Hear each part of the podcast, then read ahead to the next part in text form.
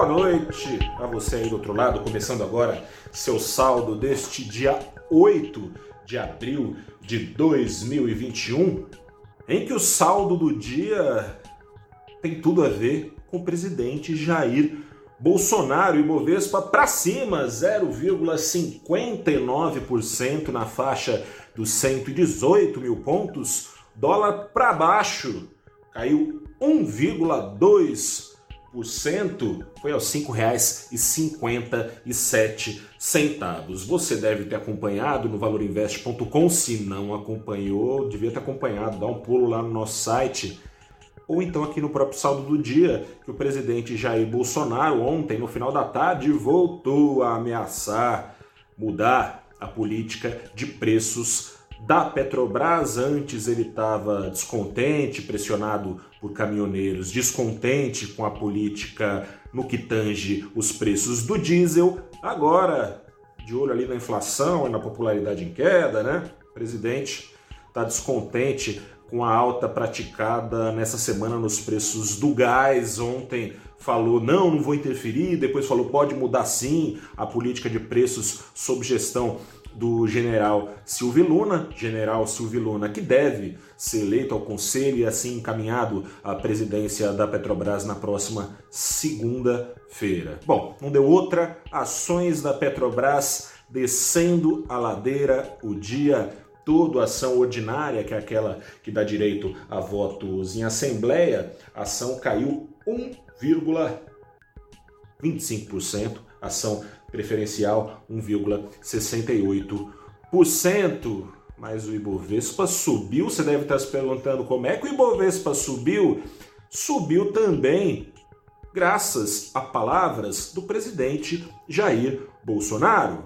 Horas depois dele soltar esses petados para cima dos acionistas da Petrobras, ele como eu posso dizer, adoçou os ouvidos de acionistas ou pretensos acionistas de outras empresas. Hoje o Ibovespa, além das outras exportadoras, não a Petrobras, que foi mosca branca, né? exportadoras vendedora de minério, a Vale, as vendedoras de, eh, de aço, né? empresas de siderurgia, celulose, proteína animal, além delas todas para cima, de olho no ritmo acelerado de crescimento lá fora, presidente adoçou os ouvidos de acionistas e pretensos acionistas de ações ligadas ao ciclo doméstico da economia, ações que andavam meio em baixa, preocupadas com o ritmo da pandemia, 4 mil mortes ao dia, com o ritmo também das contas públicas, o risco fiscal gritando.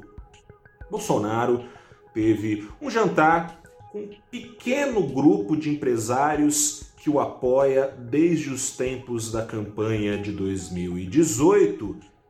Criticou, daí não trouxe surpresas, né? Criticou o isolamento social, isolamento social que prejudica as receitas das empresas desses empresários eh, em número reduzido, se a gente olhar a grande gama dos empresários, mas também falou que vai acelerar a vacinação no Brasil. Ele não contou que está faltando é, insumo para vacina no Brasil, não contou que o Instituto Butantan, que é responsável por 9 a cada 10 vacinas aplicadas no Brasil, suspendeu a produção de vacina porque não tem insumo, né? Tem toda aquela questão de relações exteriores do Brasil com a China que agora tenta ser reconstruída essa relação, né, com o novo ministro das Relações Exteriores, saiu fora o olavista Ernesto Araújo.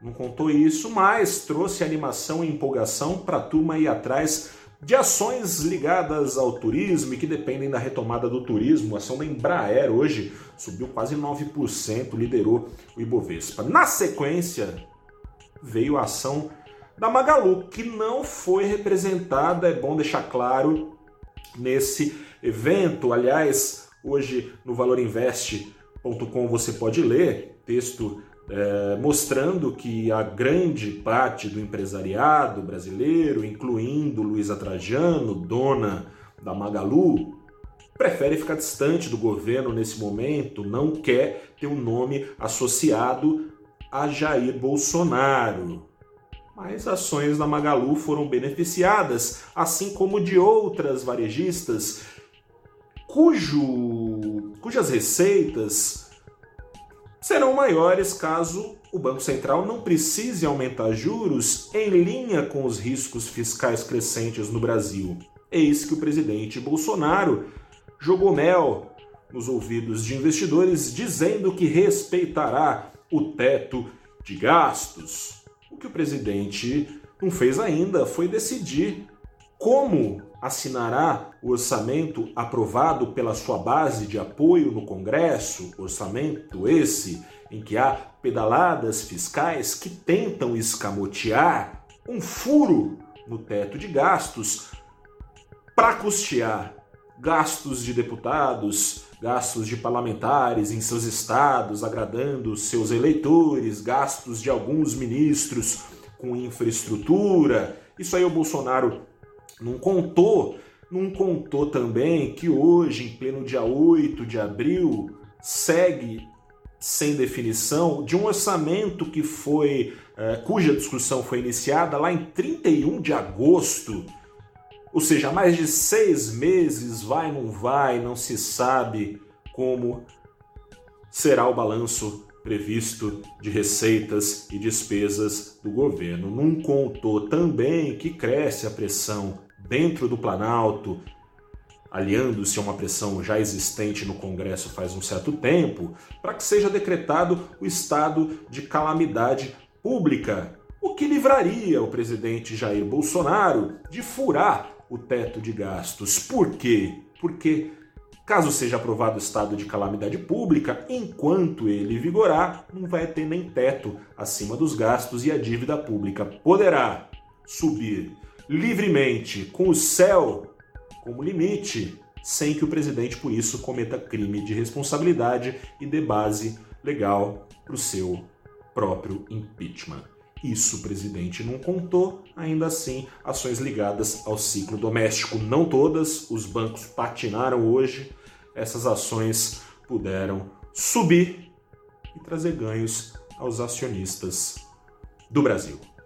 Ajudou também a cena externa, como eu dizia, trazendo exportadoras para cima, disse há pouco, mas não só, as bolsas lá fora também para cima, recorde na Europa, outros recordes também de índices lá nos Estados Unidos sendo registrados nos últimos dias, hoje também mercado para cima, porque Jerome Powell disse o que ele tem dito sempre, que embora o crescimento acelerado dos Estados Unidos esteja no radar, não vai tirar os estímulos, ou seja, tem crescimento pra caramba vindo nos Estados Unidos para puxar a receita de exportadoras, tem também chuva de dólares ao mesmo tempo no mundo para garantir uma turbinada a mais nos índices de bolsa do mundo, com juros zerados, portanto, nos Estados Unidos e os juros no mundo todo acompanhando esse ritmo, esses dólares tendem a desembarcar em ações. Eu fico por aqui, amanhã eu volto com saldo do dia, saldo da semana também. Será que com uma decisão tomada sobre o orçamento? Reza aí antes de dormir, quem sabe te trago essa novidade boa se for uma decisão em favor, claro, das contas públicas do Brasil. Grande abraço, fico por aqui, até a próxima e tchau.